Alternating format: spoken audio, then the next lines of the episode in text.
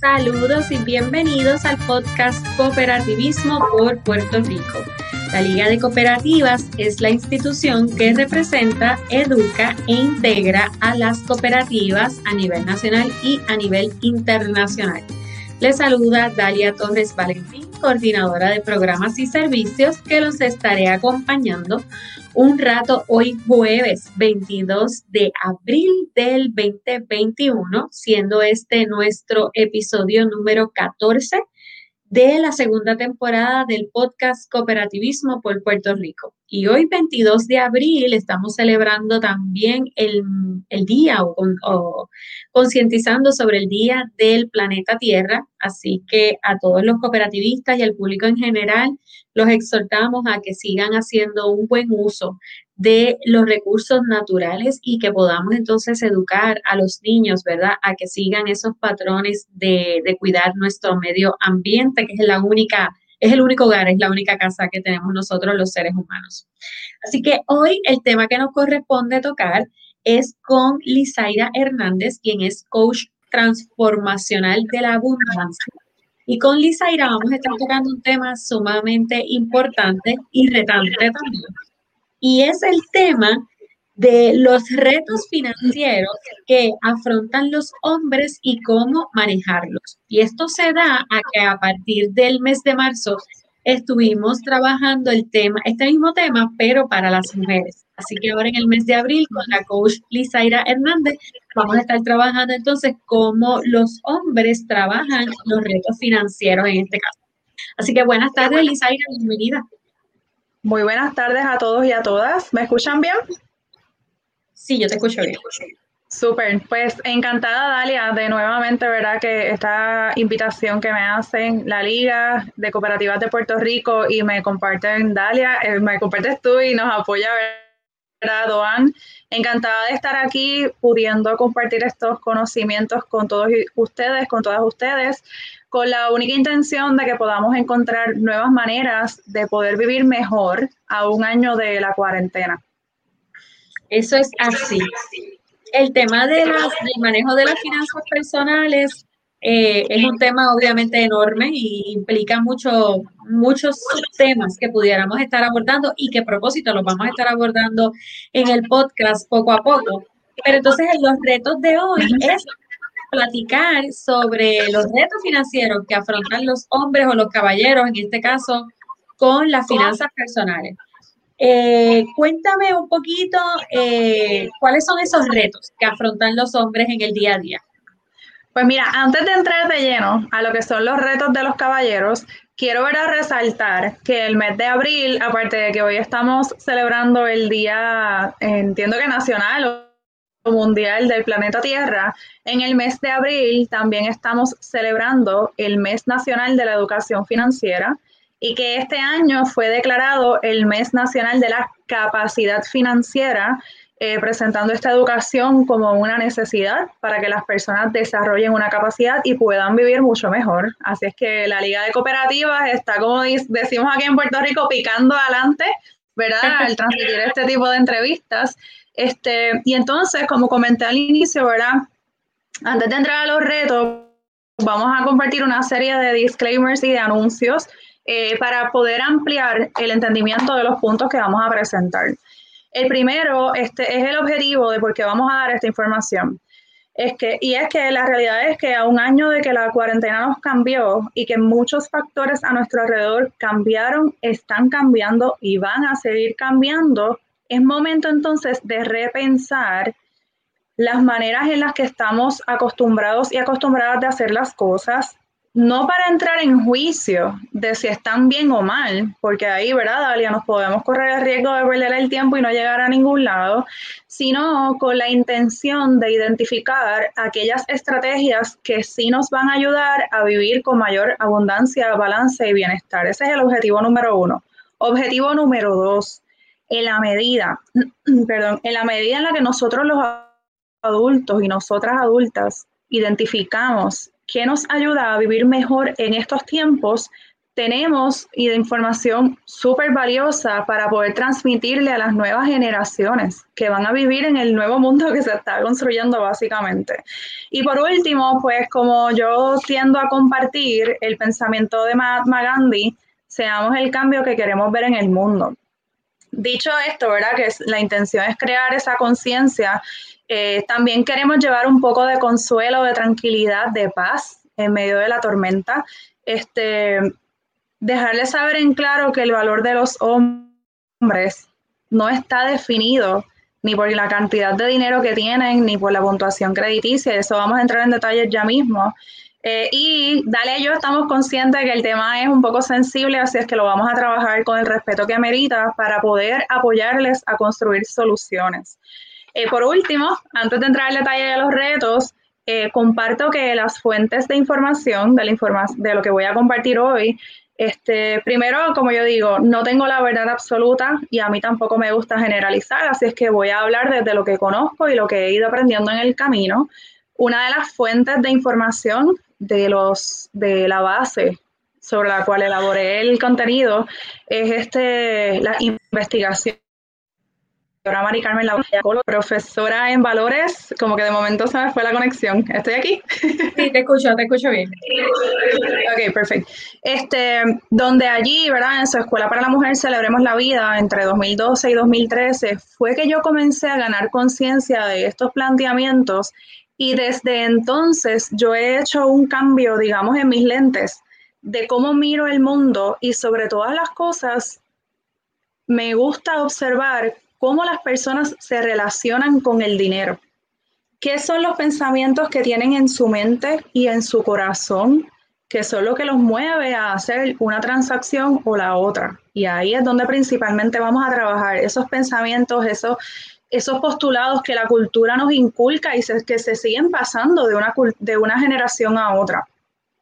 Este, y por último, verano no menos importante, las experiencias que he ido ganando de mis participantes de coaching o de participantes de talleres y las entrevistas que hice esta semana a seis varones de entre 22 a 61 años, ¿verdad? Tuve como que uno, tuve la suerte de tener uno de cada este, 10 años prácticamente. Fue bien interesante la experiencia, Dalia, y ver cómo este, el cambio, digamos, en valores o en prioridades se ve marcado de una generación a la otra. Así es que dicho esto, lo más importante que queremos compartirles es que hay maneras y hay alternativas de cómo manejar cada uno de estos retos. Y más que retos, Dalia, yo te diría que vamos a estar presentando mitos, ¿verdad? Eh, que son parte de nuestra cultura y que al ser parte de nuestra cultura se ven reflejados en la manera en la que nos relacionamos con el dinero. El primero ya lo habíamos mencionado en el escenario de las mujeres. Así es que ahora lo voy a traer desde la perspectiva de los caballeros.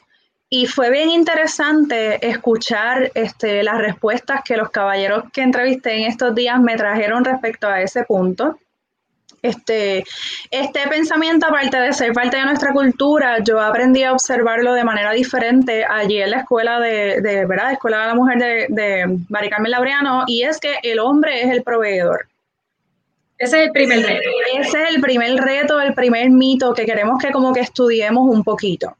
La vez pasada traímos ese pensamiento porque, ¿verdad? Algunas mujeres, ciertamente no todas, pero algunas mujeres creen en eso y el resultado en el caso de las mujeres eh, es que tenían, ¿verdad? Tienen la tendencia, pueden crear una tendencia de o de depender del ingreso del hombre o quizás de minimizar, correr el riesgo de minimizar sus capacidades, porque pues el hombre es el proveedor y yo soy la que estoy en la casa. En el caso de los caballeros, esto trae, este, ¿verdad? cierta presión adicional de que yo tengo que trabajar porque yo soy el que provee, yo soy el que sostiene a la familia con los ingresos de la casa, eh, con el ingreso del varón es que entonces pues se pagan las necesidades básicas de la familia.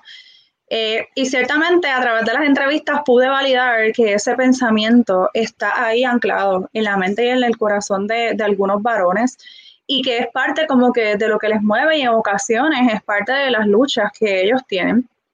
Este, fue bien curioso observar en esas entrevistas que este pensamiento lo noté más marcado en aquellos caballeros por encima de los 30 años. Ok. Versus los que están todavía en los 20 pues como que lo han escuchado, pero no necesariamente tienen una presión tan grande al respecto y también lo reflexionan más todavía. Claro, también hay que entender que a los 20 quizás todavía la familia no está formada, tú sabes que no es la misma, no es el mismo escenario. Este, pero eso lo pude observar. Em, otra cosa bien importante con relación a este postulado, ¿verdad? O a esta creencia que queremos apoyarles a, identificar y a corregir, es que em, hace un año la vida nos cambió en la parte de la incertidumbre de la isla, la parte de la estabilidad de ingresos ha tenido muchas variantes y todavía estamos en ese proceso, ¿verdad?, de esperar cambios adicionales. Así es que entonces imaginen este ser humano que tiene en su mente ese pensamiento de que tiene que traer dinero a la casa, que han cambiado las cosas. Hay, hay hombres, ¿verdad?, familias que el ingreso se les mantuvo y hasta les mejoró, pero hay familias que el ingreso o se les detuvo o, se les redujo, ¿verdad? Este, y eso pues ciertamente añade unos estresores en la calidad de vida de los caballeros y es lo que les queremos apoyar a atender. Y en su eh, respectiva familia también. Correcto, porque si tienes eh, uno de los pilares del hogar bajo un, ¿verdad? un estado de vida de tanta, quizás tanta ansiedad, pues obviamente de alguna manera eso influye un poco en la relación familiar. Este, otra de las respuestas bien, bien este, curiosas o valiosas que encontré a través de la entrevista es que el, al hombre asociar o estar asociado con que son los proveedores, también como que hay ahí incluido una definición de su fuerza, de su valor, de su poder o de su utilidad y con ello como que la aceptación. Eh, pero el escenario cambió. Y esto es bien importante que reconozcamos, ¿verdad, caballeros? Mente abierta, corazón dispuesto a evaluar qué de lo que yo estoy diciendo resuena o no con sus vidas para que lo, lo transformen en una oportunidad de crecimiento. Esa es la única intención de todo esto. Eh, es bien importante que ustedes evalúen si eso es un pensamiento que ustedes recibieron en su crianza, si eso es un pensamiento que a lo mejor hoy por hoy está presente en sus vidas y es, y es lo que les mueve a tomar decisiones, ¿verdad? Este, es bien importante también este, esta premisa porque, por ejemplo, dentro de las personas que entrevisté, le voy a poner de nombre a este primer caso Víctor 1. Todos los ejemplos que voy a compartir, este, tengo la autorización de cada uno de ellos. Víctor 1, aproximadamente en el 2016, perdió su trabajo, ya estaba casado, así que se quedó sin ingreso, solamente tuvo el ingreso de desempleo que le daba justo para pagar la casa. Y él me comentó, Lizaira, esos pensamientos empezaron a aflorar en mi mente. Esos pensamientos pusieron una presión encima delante mío y me daba miedo sentirme que yo no estaba que yo no era suficiente o que no estaba aportando suficiente en el hogar. ¿Qué hizo Víctor? Él se sentó, evaluó esos pensamientos y entonces identificó otras maneras de aportar en el cuidado del hogar, ¿verdad? Que fuera valioso aunque no fuera dinero. Y él logró un cambio bien bonito. Por ejemplo, él empezó a ayudar más en el cuidado que si el patio, el jardín, a cocinar, a hacer la compra, ¿verdad? Que son tareas que históricamente habíamos hablado la vez anterior, que como que se delegan, ¿verdad? Casi de manera automática en las mujeres y él pudo también reconocer que su valor como ser humano no estaba este, ¿verdad? determinado por el dinero que traía o no a la casa. Y esto es un ejercicio mental.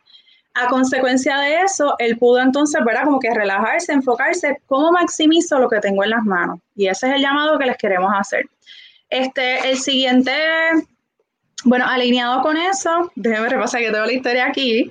Este, luego de eso, Víctor tomó el coaching en 2018. Obviamente aprendió de finanzas personales, aprendió una nueva estructura, ya él tenía trabajo y como resultado de su experiencia, cuando vino la pandemia, eh, cuando comenzó la cuarentena, él se sentó con su esposa, ambos habían aprendido, pudieron mirar sus finanzas en medio de este caos colectivo desde una nueva perspectiva y crear nuevas soluciones en medio de, ¿verdad? la adversidad, este, incluyendo aumentar los ahorros. como había unas deudas que no tenían que pagarle préstamos estudiantiles, ¿verdad? Por los cambios federales que ocurrieron, ellos decidieron adoptar una posición conservadora y entonces ahorrar ese dinero. Eh, punto número dos, preguntas hasta ahí, Dalia, ¿qué te parece ese primero? Bueno, me, gustó mucho incluso el ejemplo que traes de, ¿verdad? del ejemplo del Víctor 1, porque definitivamente en los momentos de estrechez es que afloran pensamientos que no necesariamente ayudan o colaboran dentro de la crisis que la persona pueda estar pasando. Pero qué bueno que fue un cambio positivo en él, en que se preparó para que no le ocurriese una cosa ¿verdad? similar. Y definitivamente esos conocimientos los puede compartir ahora con el resto de su familia, así que me parece extraordinario. El segundo reto sí me interesa mucho porque dice, los hombres no lloran. Eso lo hemos escuchado, pero en muchos otros subtemas, no necesariamente en el manejo de finanzas personales. ¿Cómo lo podemos aplicar acá? Los hombres no lloran. Los hombres no lloran. Eso es algo cultural, ¿verdad? Que se le tiende a decir a los niños cuando son pequeños. Entonces el nene, el nene, el nene de tres añitos está en la bicicleta corriendo por la calle feliz, se cayó, se raspó la rodilla, le duele la rodilla. Y culturalmente a veces se dice sin pensar en el efecto, no llores, que los nenes no lloran, ¿verdad? tenemos que estar conscientes que ese niño de tres años es un hombre en desarrollo, en potencia, y ese, tipo de pensamientos se quedan allí. ¿Cómo entonces yo lo relaciono, verdad? Porque fui yo la que hice la conexión entre una cosa con la otra. Mari Carmen me enseñó a, a, identificar este pensamiento en nuestra cultura y las implicaciones que tiene en el desarrollo de los varones. Y soy yo entonces la que hago la relación como que eso puede influenciar en el manejo de las finanzas. Imagina lo siguiente tenemos este cambio de vida que ocurrió el año pasado, ¿verdad? Eh, de posiblemente en algunas familias en ingreso tuvo ciertos cambios. Es cierto que han estado llegando ayudas económicas, pero no necesariamente todo el mundo, ¿verdad? Se le hace fácil recibir ayudas económicas. Este, el cambio de vida, se afectaron los ingresos, digamos que se detuvieron o se redujeron está el nivel de incertidumbre alto y cualquier ser humano en un ambiente de alta incertidumbre es normal que sienta miedo, es normal que sienta ansiedad, es normal que verá quizás un poco de frustración o impotencia. Y de momento, en, en algún punto que tenga que hacer una transacción significativa que influya a la familia y sentir a lo mejor ese aguante, yo como que, ¿verdad? Y no poder llorar, porque ¿con qué se asocia llorar típicamente, Dalia? Con debilidad. Exactamente. Con debilidad. Y verá, muy sutilmente fuimos educados que el fuerte es el varón y la débil la mujer, ¿verdad? Entonces, tenemos a este caballero manejando estos retos, a lo mejor sintiendo la presión, presión de que no puedo llorar, pues entonces, ¿cómo canalizan esas ansiedades y eso que está sintiendo en ese momento? ¿Cómo manejan ese proceso de cambio? ¿Qué aperturas se están permitiendo a, a aceptar que no pueden manejar el cambio normal, el cambio que están teniendo y una de las cosas más humanas que podemos hacer cuando la vida nos cambia tan significativamente es atrevernos a decir, yo no puedo manejar esto, necesito pedir ayuda y lograr llegar a ese punto y vamos, que no necesariamente tienen que haber lágrimas, aunque déjenme decirles, ¿verdad? Eh, vuelvo a citar a Mari Carmen, los hombres, mírense en el espejo, porque aquí entre medio de la nariz ustedes también tienen lagrimales. Y por ahí eso se utiliza para que salgan lágrimas. Y en ocasiones esa es una muy buena manera de botar la presión que llevamos dentro. Yo he tenido momentos en este año de cuarentena que he dicho, es tiempo de sentarme a llorar para botar como que los sustos y el asunto. Y eso me da una libertad, Dalia, en mi pecho. Así que es cuestión, ¿verdad?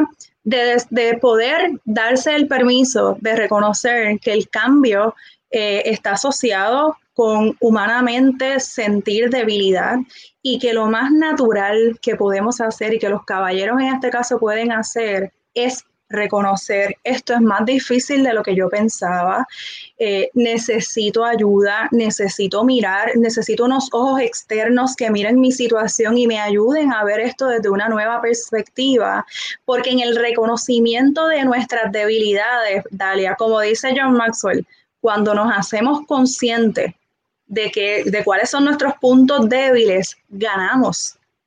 Ganamos, ganamos fuerza, ganamos oportunidades, ganamos crecimiento, ganamos conocimiento una vez identificamos ese punto débil y decidimos entonces movernos a identificar eh, ayuda, opciones, educación adicional.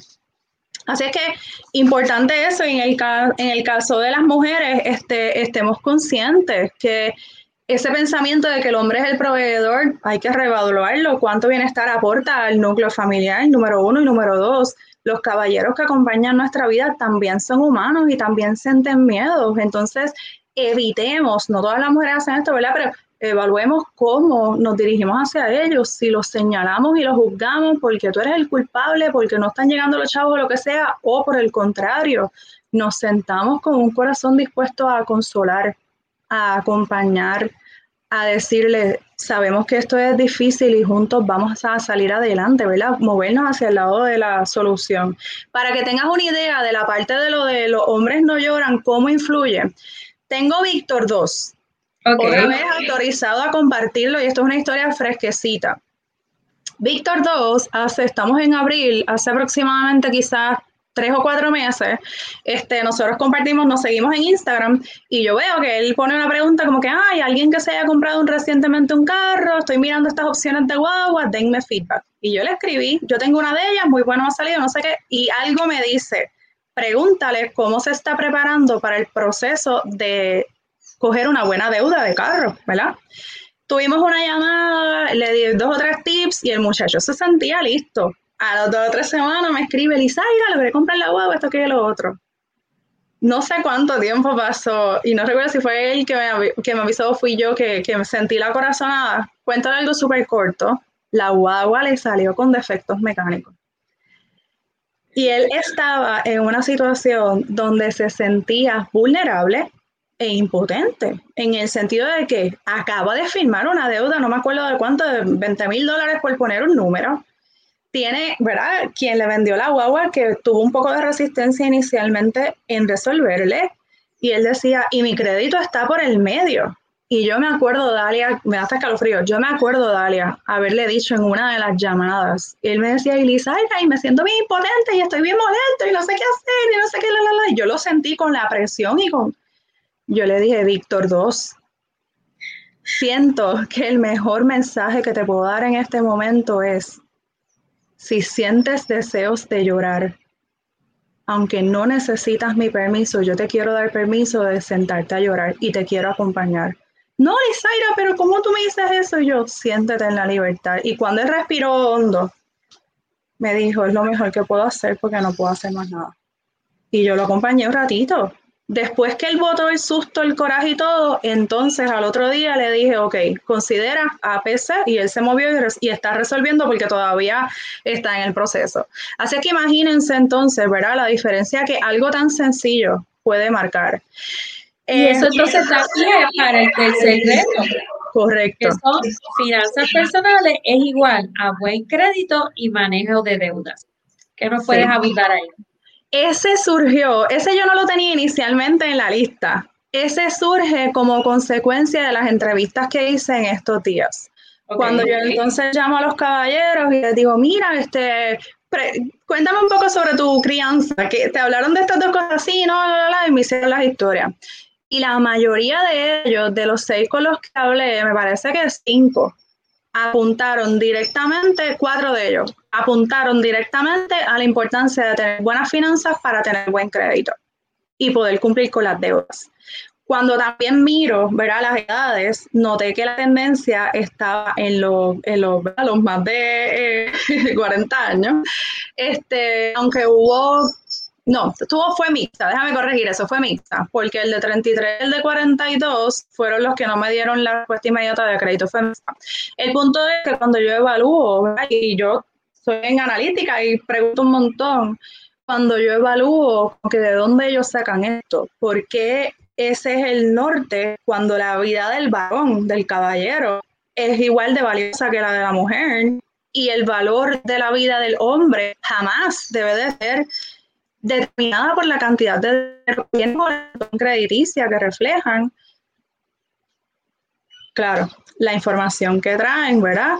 De que hay que tener un buen crédito, que eso es importante, ojo, yo no estoy diciendo vamos a dañar crédito, no, jamás. Sin embargo, la cuarentena nos dejó un mensaje bien importante y lo hemos hablado antes, el valor de la vida, la salud y la familia. Entonces, ante ese punto, lo que yo traigo es, vamos a evaluar cuál es el norte que estamos teniendo en el manejo de las finanzas. Y aquí tanto hombres como mujeres, ¿verdad? Es única o primordialmente cumplir con un buen crédito, que es muy, es muy importante el buen crédito, o también estamos cuidando la calidad de vida, entiéndase, el descanso, algo tan sencillo como el descanso, el entretenimiento con la familia, aunque sea de poco costo, la buena alimentación, las horas de trabajo. Porque en la historia del Víctor 3, de 61 años, él me cuenta, ¿verdad? Él es divorciado y en algún momento, cuando vino su divorcio, que entró el proceso de las pensiones alimentarias, ¿cómo él canalizó sus frustraciones? Workaholic ¿Qué precio pagó por poder cumplir con sus responsabilidades económicas? El precio de la salud, de descuidar su salud al trabajar tantas horas. ¿Ok? Así que por eso desde el inicio dije, es un llamado a la reflexión. Yo no tengo las respuestas absolutas que apliquen a todo el mundo por igual. Cada caso es diferente y lo decimos con muchísimo respeto y muchísimo amor por el bien individual y común. ¿Ok? Este, así que vamos a mantener un buen crédito, sí, eso es súper importante. Más también lo otro que quiero añadir ahí, Dalia, es que ante el escenario de tan alta incertidumbre donde todavía estamos viviendo y por lo que pinta nos esperan dos o tres meses, debemos también considerar, aparte de obviamente el valor de la vida por encima de todo lo demás, eh, que toda decisión que tomemos, aparte de que apoye a tener una buena puntuación crediticia y ciertamente cumplir con nuestras deudas, también nos debe de favorecer a tener un buen flujo de efectivo. Un ejemplo bien sencillo. Recientemente, ¿verdad? Empezaron a llegar los 1.400 del gobierno federal. Sí, 1.400. El sábado yo salí a correr, a correr no, porque todavía no estoy corriendo, estoy caminando, ¿verdad? salí a caminar con una amiga y nos fuimos por la urbanización donde ella vive. Y yo soy bien observadora, pasamos por una casa de esquina y habían, que a mí se me partió el corazón, yo quería entrar allí y darle una sesión de coaching a la persona.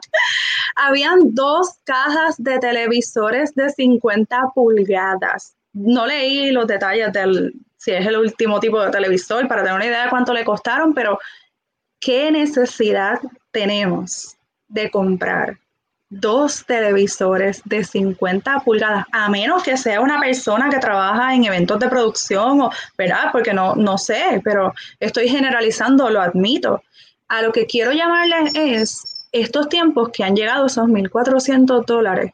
Yo sé que hay muchas cosas que llegan a nuestro televisor, al email, al correo, al celular, invitándonos a gastar el dinero, porque en esa utilización de dinero podemos sentir, podemos, porque a mí también me pasa, no se crean que yo no vivo estas cosas, podemos sentir cierto reward, ¿verdad? Cierta, este, como satisfacción inmediata. Gracias. un sentimiento de satisfacción inmediata, cierto alivio de tantas preocupaciones de la cuarentena. Y ahí fui, me di un gustito y, y es una recompensa inmediata y corta. Yo les hago la invitación en este momento de que miren más allá de una buena puntuación de crédito, miren el buen flujo de dinero y sobre todas las cosas se permitan desarrollar una cultura de ahorro aún en medio de la cuarentena. Y esto es posible. Tenemos en esa línea, eh, Víctor 5 tomó dos talleres grupales en, su trabajo y a resultado de eso varias sesiones de coaching y en medio de la cuarentena, yo lo entrevisté a él el martes por la noche, el lunes martes por la noche, me dijo, Lizaira, yo recibí un corte de salario del 20% de mi salario en mayo del año pasado. Y a pesar de ese corte de salario, yo logré hacer tantos y tantos y tantos ajustes que seguí adelante con mis metas de comprarme una nueva casa y a la fecha de hoy tengo 24 mil dólares para la compra de enseres, muebles y otras cosas para el hogar. Rápido yo le dije, Víctor, pero tú me estás diciendo que tienes 24 mil dólares para invertir en eso, pero ¿cómo están tus ahorros de emergencia? ¿Cómo están tus ahorros de contingencia? Porque, verá, como tu coach, yo no, no, no me da tranquilidad saber que vas a gastar todo ese dinero de golpe en medio de la cuarentena todavía. Y él me dijo, coach, tranquila. yo primero llené el pote de emergencia, luego llena el pote de contingencia y luego entonces todo lo que tiene que ver con las compras, ¿verdad? De tener un nuevo hogar. Y esto también quiero traer, que aunque lo hemos hablado en otros videos, Dalia, este, dentro de esa cultura de, del buen crédito, la vieja tendencia en, o lo que era típico en el manejo de las finanzas y los ahorros específicamente, era la costumbre de ahorrar por por ciento.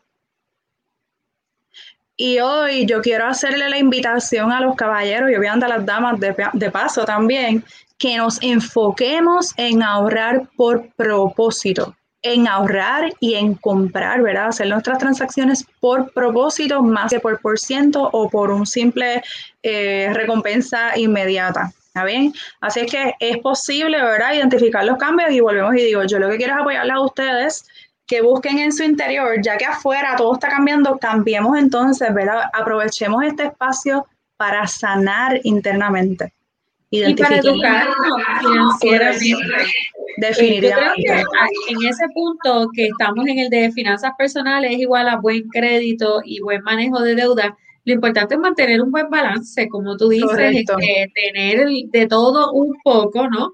Eh, y, lo no un poco, sino en lo correcto para cada una de las partidas. Y ese es el propósito de seguir educando en el tema de finanzas personales, porque ahora eso que tocabas de hablar, sí, yo siempre hemos escuchado el concepto del ahorro con un por ciento definido, ¿no? Eh, y ahora esto de eh, tener unos propósitos a la hora de ahorrar, pues yo creo que encamina mejor también el pensamiento de las personas y las acciones para poder lograr ese propósito. eso, me parece muy buena exhortación. El otro reto, Lizaira, que nos comparte es expectativas sociales y laborales. ¿Qué me puedes decir Ahí voy a ir un poco breve, ¿verdad? Porque recoge un poco lo que ya mencioné, de que el hombre es el proveedor, eh, de esa fuerza que como que la sociedad le inculca que representa el hombre y sí la tiene, pero también tiene puntos débiles, pero también, por ejemplo, recientemente yo estuve envuelta en una conversación digital este, del mundo de la contabilidad y auditoría, que eh, de donde yo vengo, ¿verdad? Donde Kenneth Rivera presentó unas estadísticas que las firmas de auditoría eh, a nivel mundial y en Estados Unidos principalmente están lideradas por hombres más que por mujeres. Entonces empezamos un compartir de saberes y surgió, eh, ¿verdad? Es evidente que en algunos espacios laborales donde las exigencias son tan altas, yo voy a hablar, ¿verdad? Del mundo de la auditoría, que es el que yo conozco porque de ahí yo vengo. Eh, las horas de trabajo son bastante largas y hasta cierto punto, ¿verdad? El hombre o socialmente se tiene la expectativa de que se le hace más fácil trabajar más horas porque tienen menos responsabilidades con los niños. Y eso de alguna manera también influye en la manera en la que los hombres caballeros se relacionan con el dinero.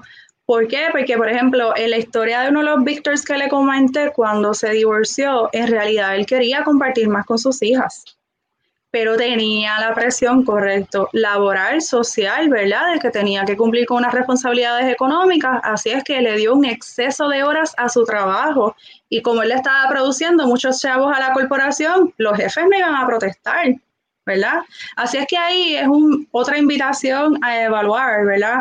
Eh, cuánto valor estamos poniendo así a trabajar, producir y traer ingreso a la casa comparado con cuánto valor estamos dándole al tiempo familiar.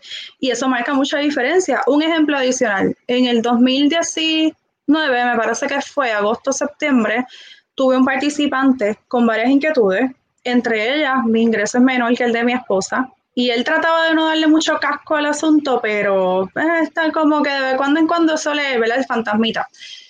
Y entre las, entre las este, sugerencias que yo le di fue, mira, en lo que haces tus ajustes financieros, busca un espacio de entretenimiento con tus niños en tu casa.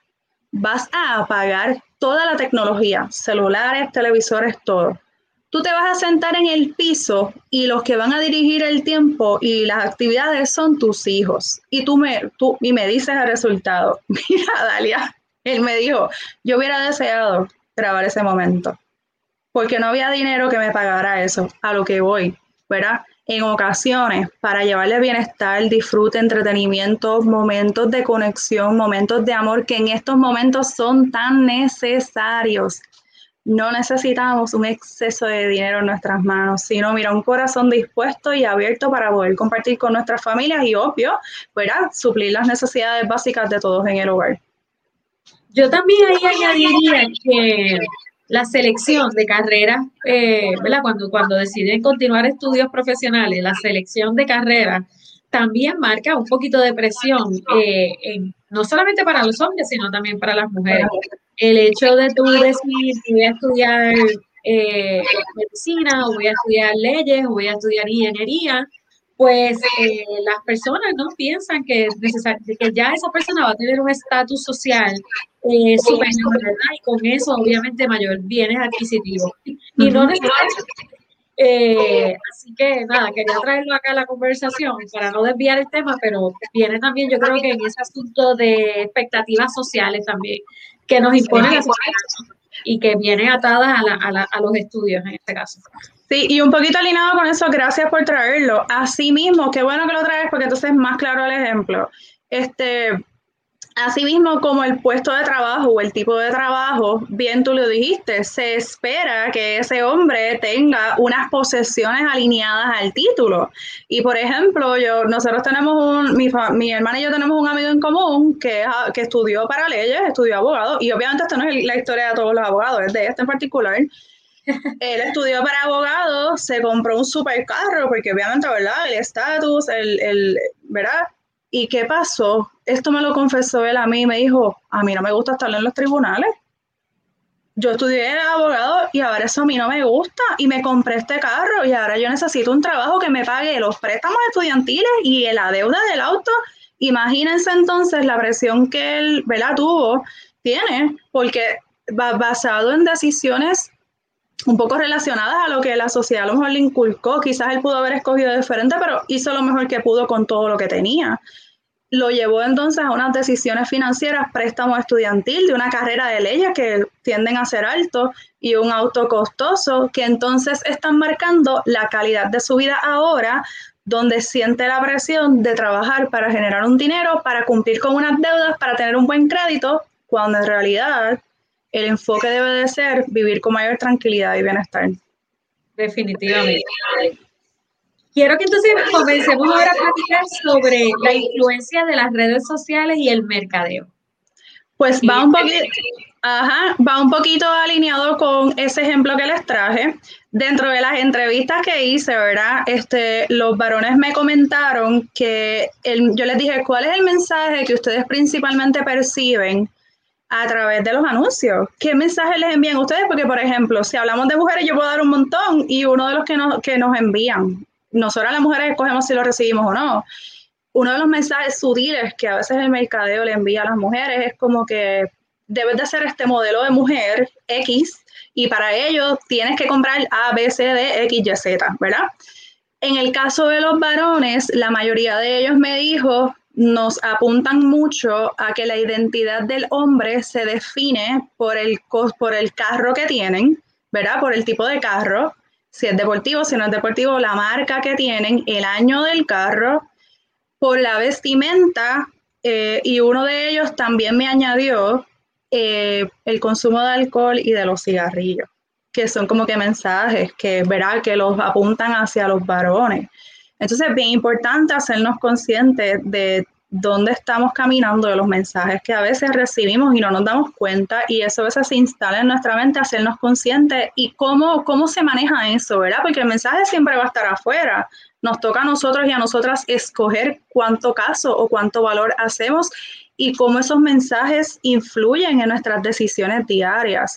Una de las mejores antídotos, Dalia, definitivamente es la educación es el establecimiento de propósito de vida, es el establecimiento de nuestros valores, de a qué le queremos dar valor e importancia a nuestra vida para que sea eso lo que rija las decisiones diarias de la utilización de nuestros recursos económicos.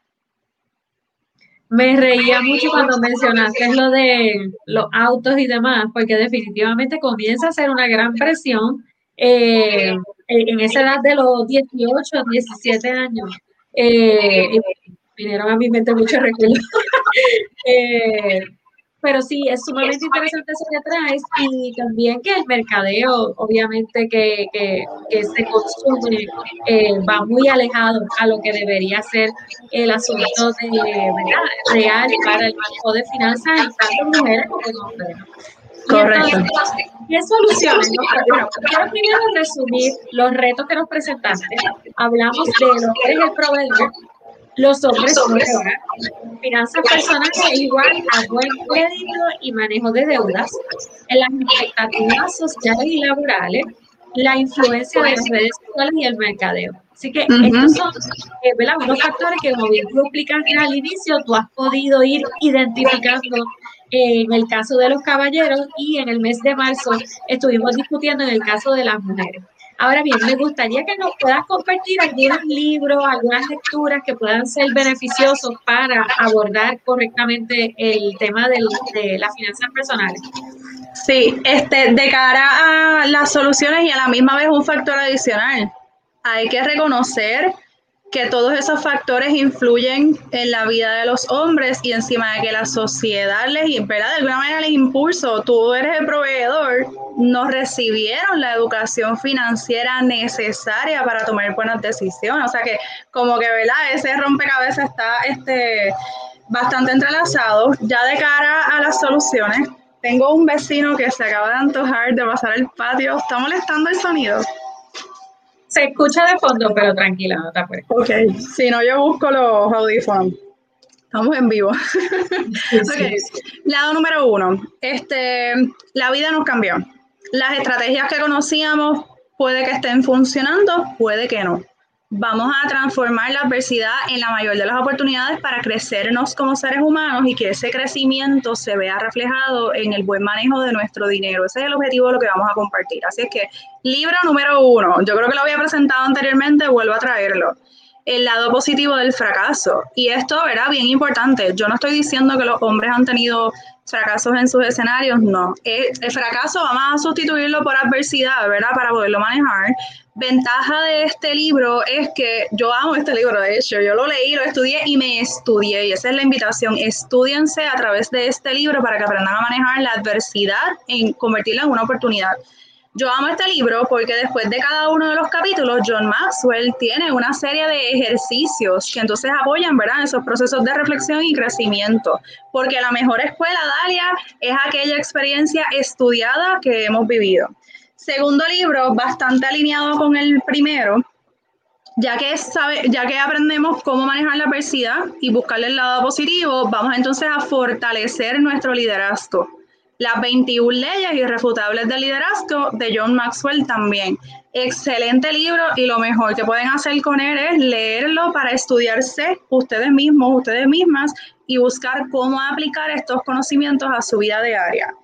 Tercer libro, más enfocado a ver el tema de las finanzas y sobre todo a las inquietudes de los caballeros específicamente, pues mira, si el crédito para ustedes es algo tan importante aquí está este libro, repare su crédito, que aunque su crédito no esté dañado, es bueno que usted lea un libro como este porque le va a enseñar estrategias de cómo mantener el buen crédito y aún en medio de la pandemia a lo mejor hasta subir su puntuación y eso es posible. Tengo varias historias que así lo confirman. Este lo consiguen en una farmacia aquí en Puerto Rico.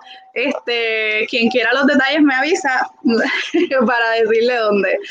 Este, por último, este libro, eh, El camino a salir de las deudas, está escrito por una de las uno de los autores, no recuerdo exactamente cuál, me parece que fue un síndico de bancarrota. Así es que, y el otro es un abogado.